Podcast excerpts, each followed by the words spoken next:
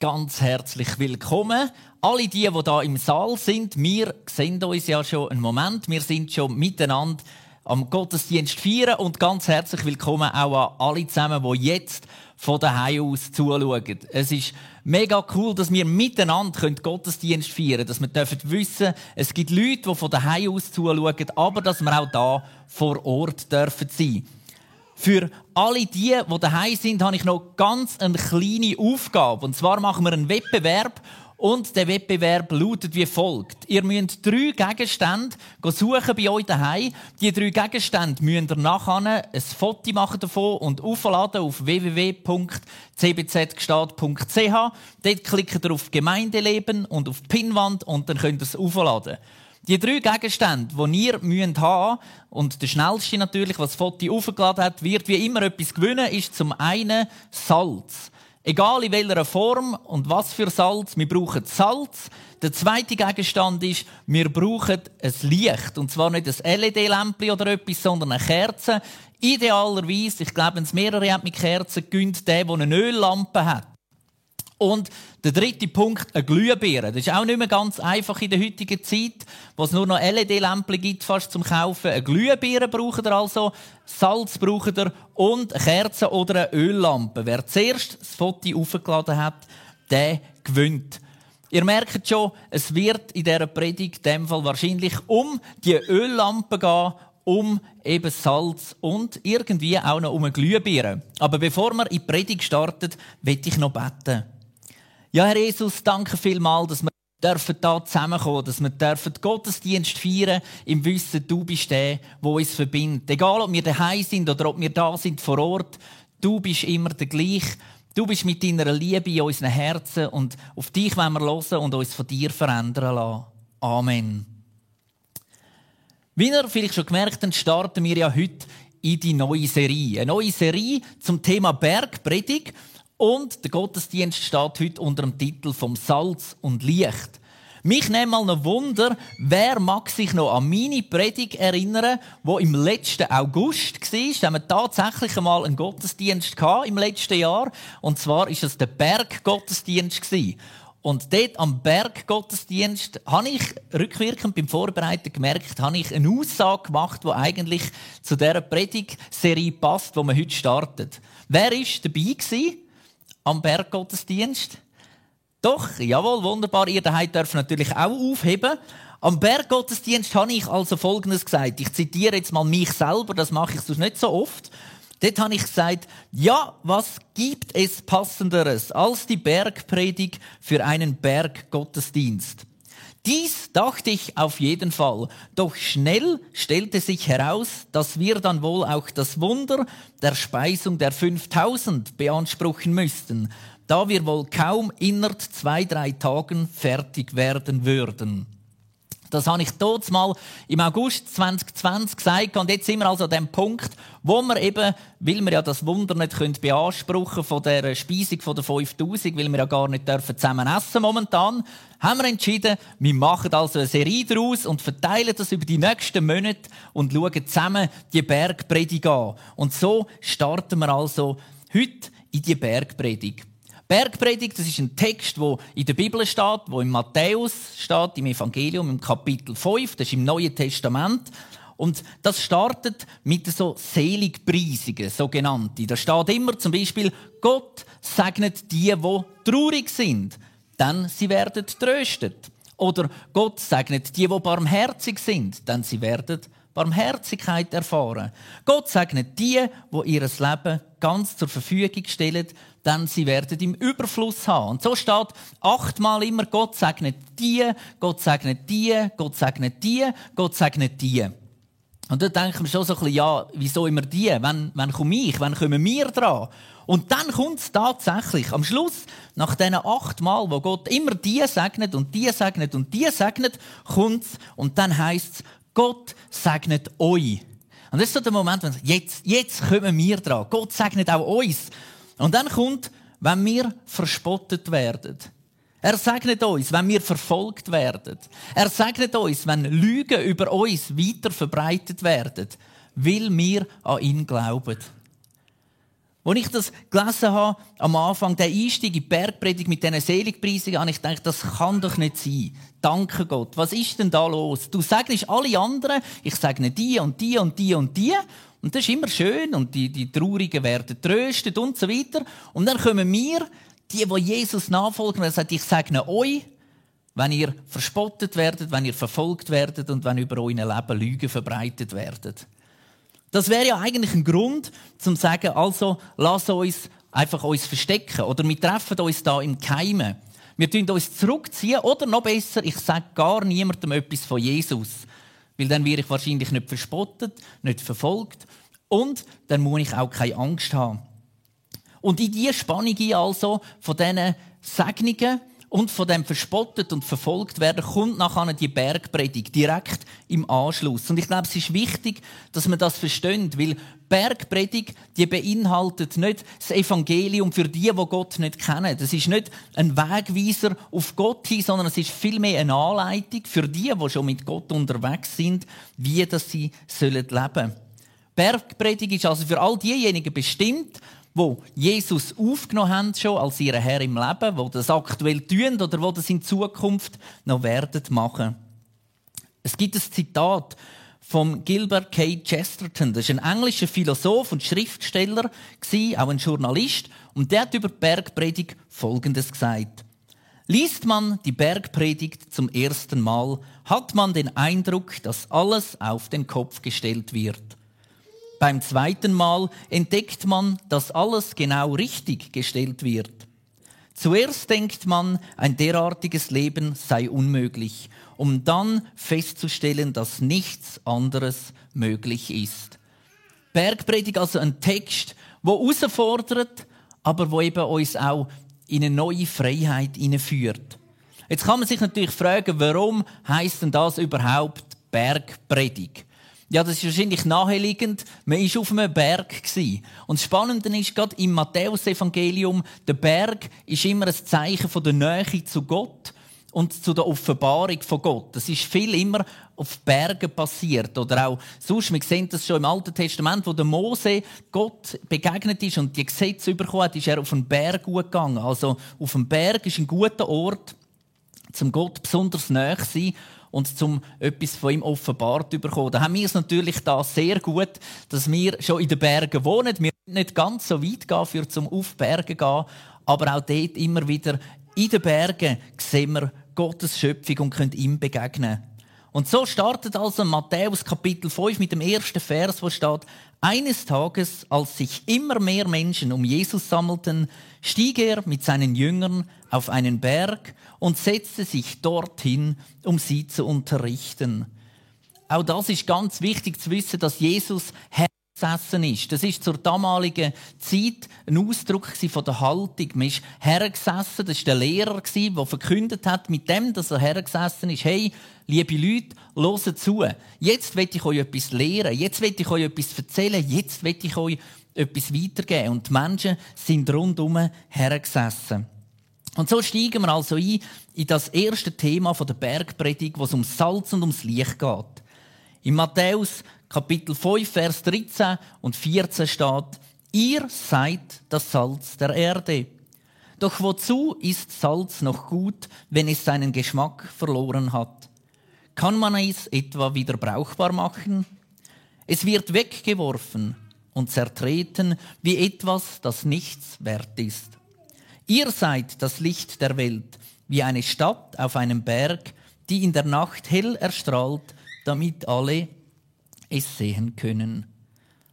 Wenn also die Verse an die Nachfolger gerichtet sind von Jesus, was sie ja sind, dann wird da klar zwischen den Nachfolgern, also man könnte sagen den Christen, und den anderen, den Nichtchristen, gibt es anscheinend einen Unterschied.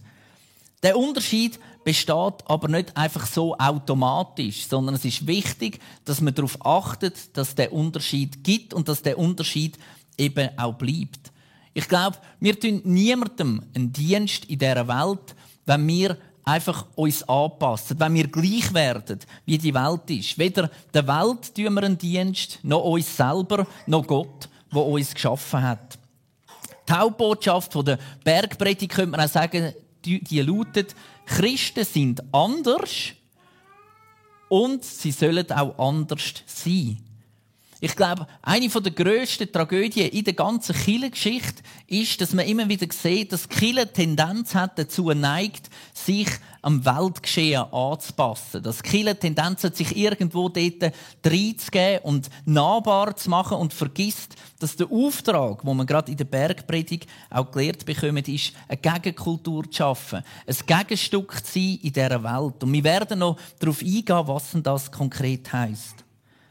Ja, was hat denn Salz und Licht überhaupt gemeinsam? Und wo sind dann auch die Unterschiede von diesen beiden Sachen? Eine Gemeinsamkeit, die sie haben, ist, sie verbrauchen sich selber. Sie behalten nichts zurück, sondern sie geben alles hin, bis nichts mehr um ist. Es ist also nicht irgendein egozentrisches, religiöses Verhalten, was nur um mich geht, dass ich immer größer werde. Oder? Wenn wir an eine Kerze denken, das Ziel der Kerze ist nicht, dass sie immer größer wird, sondern sie gibt Licht und dabei wird sie immer kleiner, bis sie am Schluss gar nicht mehr da ist. Das Ziel vom Salz ist, dass es etwas weitergibt und nicht, dass es einfach für sich behaltet. Spannend ist auch, dass Salz zur damaligen Zeit, wo Jesus das gelehrt hat, eigentlich so ein bisschen eine negative Aufgabe hatte, könnte man sagen. Salz ist dazu da gewesen, vor allem für Fleisch zu konservieren. Zum, man hat das eingerieben, das Fleisch, damit das eben nicht kaputt geht. Also, dass die Fühlnis nicht fortschreitet, dass das eben gut bleibt. Und das Licht wiederum hat die positive Eigenschaft gehabt, in einer Zeit, wo es noch keinen Strom und nichts gegeben hat. Es hat Orientierung gegeben, Sicherheit. Es hat gezeigt, wo das es durchgehen soll. Und Jesus ruft uns also mit Salz und Licht wie so eine Doppelfunktion auf. Zum einen sollen wir der Verfühlnis von dieser Welt, dem, vielleicht könnte man sagen, Verrotten, entgegenwirken, indem dass wir Salz sind. Und zum anderen sollen wir das Gute in die Welt bringen das Evangelium Jesus Christus. Und wir starten also mal mit dem ersten, mit dem Salz. Ich habe euch da so einen Salzstreuer oder so eine Salzmühle mitgebracht. Salz, wo Gott sagt, mir sagt Salz von dieser Welt. Ich tue das auch vielleicht besser herlegen, sonst geht Salz von der Welt noch am Boden. Gott hat also gesagt, mir sagen Salz und wir sollen die Welt durchdringen. Und das ist ganz wichtig. Salz ist da, um die Welt durchdringen. Nicht zum irgendwo im Salzfass gelagert zu sein. Vielleicht Salzfass als Bild da bei uns im Gottesdienst. Und da hat es ganz einen Haufen Salz. Und Salz ist miteinander und Salz ist füreinander. Aber Salz kann Salz nicht noch salziger machen. Salz ist schon salzig sondern es ist da, um in die Welt austeilt zu werden, eingerieben zu werden, dass es eben kann die Welt vor der Verfüllnis, vor dem Verrotten kann schützen. Und ich weiß nicht, wie es dir geht, aber ich erlebe mich manchmal so, wenn ich Nachrichten lese, gerade so in der letzten Zeit, Nachrichten lese, dann verwirft man vielleicht die Hand und denkt, wo führt das nachher mit dieser Welt? All die negativen Schlagzeilen, was ist da bloß los? Und es kann eine Reaktion sein, dass wir sagen, wir nehmen uns gescheiter aus der Welt raus. Wenn es mit dieser Welt nur noch bergab geht, nehmen wir uns gescheiter daraus raus, dann passiert mir wenigstens nichts. Aber sollten wir nicht viel eher uns hinterfragen, wieso dass das passiert? Wir können ja nicht an einem ungesalzenen Fleisch Schuld geben, bildlich gesprochen, dass es langsam verdirbt. Sondern dann muss man doch am Salz eigentlich die Schuld geben oder das Augenmerk auf Salz legen. Wieso bist du nicht eingerieben in das Fleisch, dass das Fleisch eben erhalten bleibt? Die Frage ist also, wo wir uns stellen müssen, wo ist denn eigentlich das Salz? Und wir haben es schon gelesen vorher im Bibelvers, es steht, ihr seid das Salz der Erde. Und wir sind das Licht. Es heißt, ihr seid, nicht ihr werdet es irgendwann einmal sein wenn es gut kommt und ihr alle zusammen artig sind und brav folgen, dann sind ihr vielleicht dann einmal Salz und Licht. Sondern es heißt, ihr sind's schon. Bereits heute, jetzt, ganz real. Vielleicht sitzt du heute da und denkst, das glaube ich nicht. Ich bin bestimmt kein Salz. Dann möchte ich dich ermutigen, wenn du mal Sport gemacht hast oder jetzt im Winter Schnee geschuffelt hast oder sonst irgendetwas gemacht hast, wo du geschwitzt hast, am besten ein bisschen fest geschwitzt hast, dann machst du mal folgenden Versuch. Du nimmst deine Handfläche und deine Zunge, wo du im Maul hast, und schlägst schon mal so über deine Handfläche. Und du wirst feststellen, du bist Salz. Und zwar jeder von uns. Es geht jedem genau gleich. Wir sind bereits jetzt Salz.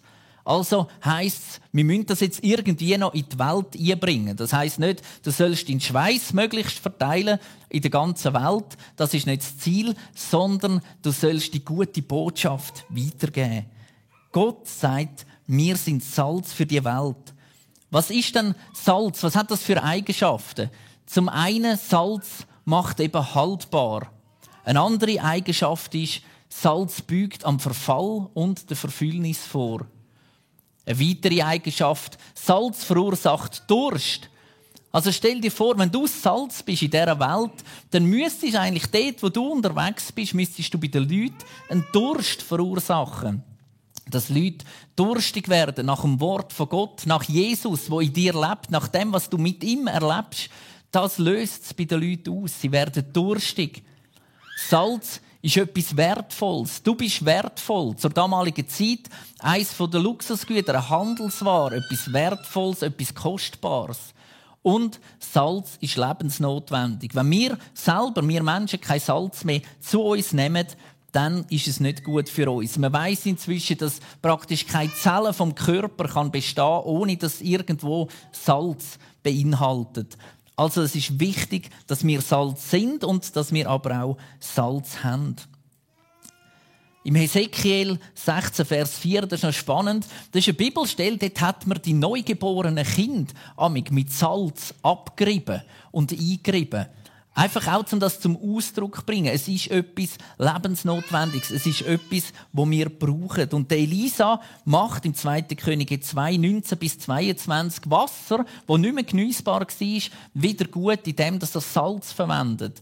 Und das Wasser nachher von vielen hat können getrunken werden. Zwei Beispiele, die aufnehmen, wie wichtig das Salz ist, eben, wo wir sein sollen. Ein anderer Punkt, wo da ebenfalls vorkommt, ist das Licht. Auch da habe ich euch etwas mitgebracht. Und zwar so ein Lämpchen. Jetzt müssen wir schauen, wo wir das am besten her tun. Vielleicht kommt das auch gut, wenn ich das da unten... Ja, wir stellen es vielleicht da nebenher. So. Ein Licht. Was macht denn Licht genau? Wenn schon erwähnt, Licht gibt Orientierung. Licht gibt Sicherheit. Licht bringt Klarheit. Ich weiß nicht, wie es euch geht. Vielleicht als Kind, vielleicht ist es auch jetzt noch so. Wer von euch hat als Kind Angst gehabt, wenn er zum Beispiel in den Keller hat müssen, wo es dunkel war? Gibt es da Leute? Niemand? Alle furchtlos? Oh, oh, doch, tatsächlich. Da hat jemand Angst, um es zu zeigen. Genau. Angst gehabt, um irgendwo herzugehen, wo es dunkel ist. Und ich weiß noch bei mir auch, manchmal ist so ein mulmiges Gefühl, oder man hat irgendwo heilaufen, vielleicht durch einen dunklen Wald, oder es ist sonst dunkel gewesen. Und wie gut ist es gewesen, zu wissen, man kann im Keller den Lichtschalter drücken, es gibt Licht, da ist Sicherheit, da ist Vertrautheit, da fühlt man sich wohl. Wenn wir uns vorstellen, jemand, der sich im Wald verlaufen hat, es ist dunkel, es ist Abend und man weiß nicht mehr, wo das man ist, wo das man her muss. Wie gut tut einem da ein Licht. Irgendwo vielleicht in einem Hütli oder ein Lagerfeuer von jemandem, wo man weiß, dort kann ich herlaufen. Dort gibt es Leute, die mir helfen können. Das ist Orientierung. Oder Schiffe, die in der Nacht unterwegs sind, der Küste entlang, ein Leuchtturm, der zeigt, hey, da ist ein sicherer Hafen, komm da her. Gott selber ist das Licht. Und es bricht immer wieder in unser Leben nie. Er will immer wieder in unsere Umstände, wo wir drin sind, reinkommen. Der Find hingegen, der versteckt sich in der Dunkelheit. Und Jesus sagt also, wir sollen das Licht sein in dieser dunklen Welt. In dieser Welt, wo vieles nicht so ist, wie wir uns das vielleicht vorstellen. Wenn wir Licht sind, dann geben wir also Orientierung. Das Licht deckt aber auch Verborgenes auf, Sachen, die nicht richtig sind, Gerechtigkeit, die wiederhergestellt wird, Sachen im Leben vielleicht von einzelnen Menschen, die nicht so laufen, wie es sollte, wo man wieder Orientierung geben kann. Es gibt Sicherheit und auch Licht ist lebensnotwendig. Es entsteht kein Leben, ohne dass es Licht gibt. Und darum ist es so wichtig, dass wir eben Licht sind. Ich habe noch mal etwas mitgebracht. Und zwar eben noch eine Glühbirne. Die ist leider nicht ganz durchsichtig, aber sie ist tatsächlich eine Glühbirne. Ein durchsichtiger Gegenstand, wo eigentlich einfach nur so, wenn man die Glühbirne in der Hand hat, nicht viel bewirkt. Es gibt weder Licht, noch gibt es warm, noch sonst irgendetwas. Es ist unnütz. Es ist ein Zubehör für irgendetwas. Und sobald man aber die Glühbirne nimmt und bei einer Lampe eindreht, sobald der Strom reinkommt, fängt sie an leuchten. Sie wird hell, sie gibt Wärme, sie gibt Orientierung, sie gibt Sicherheit weiter. Und genau so wie so eine Glühbirne sind wir alle zusammen. Wir aus uns raus, wir geben weder Licht, noch Wärme, noch sonst irgendetwas weiter. Aber sobald wir angeschlossen sind an den Heiligen Geist, verbunden sind mit Gott, mit der Energiequelle, dann fangen wir an leuchten. Dann fangen wir an, das Licht, die Orientierung weiterzugeben. Und so ist es auch schon bei den Jüngern gewesen. Das ist nichts Neuartiges, jetzt einfach nur für uns. Wenn wir in der Bibel lesen, die Jünger, die haben einmal so einen Moment gehabt, wo sie sich verstecken. Nachdem Jesus gekreuzigt worden ist, für sie nichts mehr so war, wie sie sich vorgestellt haben, haben sie sich angefangen verstecken, zurückziehen. Sie haben Angst vor dem, was rundum passiert. Und dann passiert etwas ganz Spannendes. Der Heilige Geist kommt, sie werden erfüllt und das nächste Mal lesen wir, wie die gleichen Jünger, die sich vorher versteckt haben, weil sie Angst haben, in den Straßen von Jerusalem umspringen und allen Menschen anfangen von Jesus zu erzählen. Mit dem Wissen, die Situation hat sich nicht geändert. Es ist noch genau gleich. Die Gefahr ist da, dass sie verfolgt werden. Die Gefahr ist da, dass sie umgebracht werden. Aber irgendetwas hat wie den Schalter ihnen umgetan. Es ist nicht mehr darum gegangen, sich zu verstecken, sondern sie haben wollen Licht sein. Die Kraft von Gott ist gekommen und hat sie erhellt. Und das haben sie weitergeben. Ja, was ist denn unsere Verantwortung jetzt in dem Ganzen inne, wenn wir eben Licht sein wollen? Was ist unsere Verantwortung? Und akzeptieren wir das überhaupt? Oder wenn wir das gar nicht? Die erste Predigt oder das erste Thema vom Salz und dem Licht endet mit den Versen 15 und 16, ebenfalls in Matthäus 5. Versteckt euer Licht nicht unter einem umgestülpten Gefäß. Stellt es lieber auf einen Lampenständer und lasst es für alle leuchten. Und genauso lasst eure guten Taten leuchten vor den Menschen, damit alle sie sehen können und euren Vater im Himmel dafür rühmen. Wenn man also eine Lampe unter einen Scheffel stellen das ist ja nicht unter einen Stuhl, sondern ein Scheffel ist so eine damalige Maßeinheit also eine Art ein, Krug oder ein Becher. Und wenn man die Lampe also dort drunter gestellt hat, und das ist ja auch nicht so ein LED-Lämpchen sondern eben vielleicht eher eine Öllampe, dann geht es nicht lang und die Lampe erstickt. Es kommt kein Sauerstoff mehr, Sauerstoff mehr daher und darum erstickt das Licht. Und Jesus hat nicht wollen, dass das Licht, das er in uns angezündet hat, das er uns weitergegeben hat, dass das erstickt. Und wir merken das oft, wenn wir uns nur noch um uns selber drehen, wenn wir nur noch selber schauen, dass wir im Zentrum stehen, es fängt irgendetwas an zu ersticken, nämlich die Liebe zu unserem Nächsten. Wo Gott uns doch beauftragt hat, lieb die Nächsten wie dich selber. Also Gott möchte, dass unser Licht hell leuchtet damit alle Menschen, lesen wir in dem Vers, an unseren guten Taten sehen, wer Gott ist. Es geht also nicht darum, dass wir gute Taten machen, dass Gott es sieht, sondern es geht darum, dass wir gute Taten machen und die anderen Menschen Gott da drin sehen. Das ist ein großer Unterschied. Wir machen nicht gute Taten, dass es Gott sieht, um ihn beeindrucken, sondern die guten Taten, das, was wir aus Gott heraus tun, soll Menschen um uns herum zu Gott herführen. Das ist der Auftrag. Wir sollen das Licht sein. Du sollst sein, wer du bist. Du bist Salz und somit sollst du deine Salzigkeit behalten, im Leben mit den anderen Menschen einen Unterschied machen. Und du bist Licht und darum sollst du leuchten und Welt und Licht in die Welt bringen, in die Finsternis von der Leben der Menschen. Und der Aufruf, dass wir die Verantwortung wahrnehmen sollen, der gilt nicht erst ab morgen oder ab nächster Woche oder dann, wenn man 70 war, sondern, wie schon gesagt, es steht in der Bibel, ihr seid das Salz und ihr seid das Licht. Es fängt jetzt bereits an. Die Frage ist, haben wir das Vertrauen in Gott, in sein Wort, in das Evangelium, in Jesus, dass es eben nicht kraftlos ist und nicht hilflos ist, sondern dass Gott in die Welt kommt und die Welt kann verändern.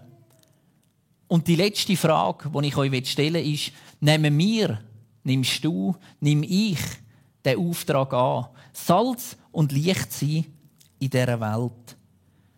Und ich möchte dich ermutigen, Gerade jetzt, in dieser Zeit, wo wir drinstehen, was manchmal vielleicht am Abend noch früh dunkel wird und man Kerzen anzündet oder sonst, egal wo das du bist, sobald du Licht machst, erinnere dich immer wieder daran, du bist das Licht, weil Gott in dir ist und in dir leuchtet. Und wenn du irgendwo unterwegs bist und vielleicht geschwitzt hast, weil du Sport getrieben hast oder weil du Schnee geräumt hast oder was auch immer, dann probier das nochmal aus mit dieser Zunge und erinnere dich daran, du bist Salz. Nicht du wirst es irgendwann sein, sondern du bist es bereits. Amen.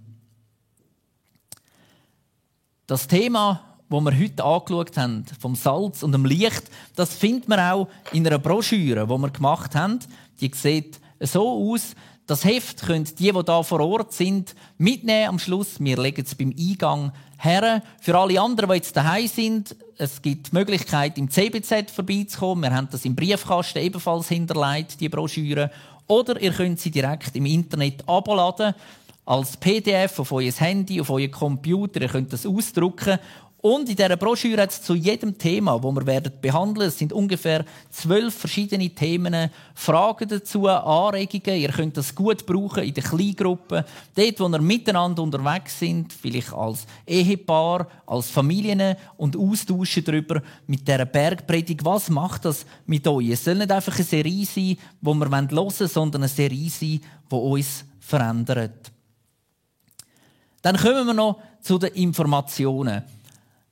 Die Informationen sind momentan so, dass wenn wir es heute sagen, es morgen vielleicht schon nicht mehr gelten.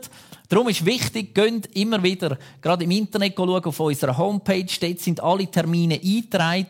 Wir versuchen es im Anzeiger immer möglichst äh, an Jour zu halten, alle Termine, die anstehen. Aktuell geplant ist die Allianz Gebetswoche. Die findet nächste Woche statt. Und zwar sind wir da am Dienstagabend im EGW am 8. Dort wird ich den Input haben. Am Donnerstag sind wir in der reformierten Kirche in Lauen, ebenfalls am 8. mit dem Uli Schopfer. Und nachher am Samstag wird da im CBZ Jugend Allianzgebetsabend sein. Und dort müssen wir ein bisschen schauen. Anmeldungen sind ja erforderlich. Das heißt, wir dürfen nicht mehr wie 50 Leute sein. Wenn es das irgendwo übersteigen würde, würden wir sofort nachher schauen. Jetzt vor allem bei der Jugend, denke ich, ist es eine kritische Größe, dass man das allenfalls auch noch ins EGW übertragen könnte, so dass sicher alle könnten dabei sein Aber wichtig ist, man muss sich anmelden für die drei Übungen. Entweder könnt ihr das machen via Telefonnummer, also da im CBZ anrufen, auf den Anrufbeantworter reden. Man kann es über das Internet machen. Genau, meldet euch melden, wenn ihr dabei sein dass wir das so koordinieren können. Am nächsten Sonntag geht es da voraussichtlich auch wieder weiter, und zwar mit der Bergpredigt, und dann geht es ums Gesetz. Das ist der zweite Punkt, der zweite Teil, so wie es im Text weitergeht. Auch da sind ihr herzlich eingeladen, wieder teilzunehmen. Ihr könnt euch wieder anmelden, so wie ihr das heute gemacht habt. Auch für die, die daheim sind und gerne vor Ort sein Gemeinschaft haben da miteinander. Man kann sich also anmelden, ab sofort, auch für den Gottesdienst nächste Woche. Dann, wer Gebet wünscht, wo ein Anliegen hat, wo wir dafür beten auch als Gemeinde, auch als Treffpunkt Gott, der kann das machen, indem er entweder da eine Karte ausfüllt und hinten auf dem Tisch hat so wie einen Briefkasten, das dort rein tut, oder aber auch online auf www.cbzgstab.ch gebet Dort kann man ebenfalls online sein Gebetsanliegen oder auch einen Dank weitergeben und wir nehmen das gern auf. Dann ebenfalls Möglichkeit noch besteht zur Kollekte. Wer uns gerne unterstützen finanziell, darf das machen, indem man etwas in Opferstock tut oder via Twint kann man ebenfalls spenden. Auch auf der Homepage sind alle Angaben zu finden. Wir sind froh und dankbar für jeden, der etwas gibt. Fühl dich frei und danke für dein Mittragen. Dann sind wir bereits am Schluss vom Gottesdienst und ich will noch beten für den Schluss sagen. Herr Jesus, danke vielmal, dass wir wissen dürfen, dass du uns berufen hast, zum Licht und Salz sein. Danke vielmal, dass wir dürfen einen Unterschied machen in dieser Welt und sollen einen Unterschied machen. Nicht aus uns raus, nicht aus unserer eigenen Kraft, sondern aus dir raus. Danke, dass du in uns wirkst, dass du mächtig bist, dass du uns veränderst, dass du uns durchdringst mit deiner Liebe und dass wir dürfen von dem weitergeben. Danke, Vater, dass du mit uns kommst in die neue Woche, dass du uns führst, Heiliger Geist, in Beziehungen, in Begegnungen, in Gesprächen. Danke, dass wir uns vertraut wissen und danke, dass wir nächste Woche ganz konkret deine Wunder erleben dürfen. Dass du ein Gott bist, der Wunder tut in unserem Leben und wo interessiert ist daran, sich zu offenbaren und jedem Menschen zu zeigen. Amen. Dann wünsche ich euch noch einen ganz schönen Sonntag. Schön, dass ihr da sind. Schön, dass ihr von daheim zugeschaut habt. Und wir freuen uns auf nächste Woche. Sind gesegnet. Tschüss zusammen.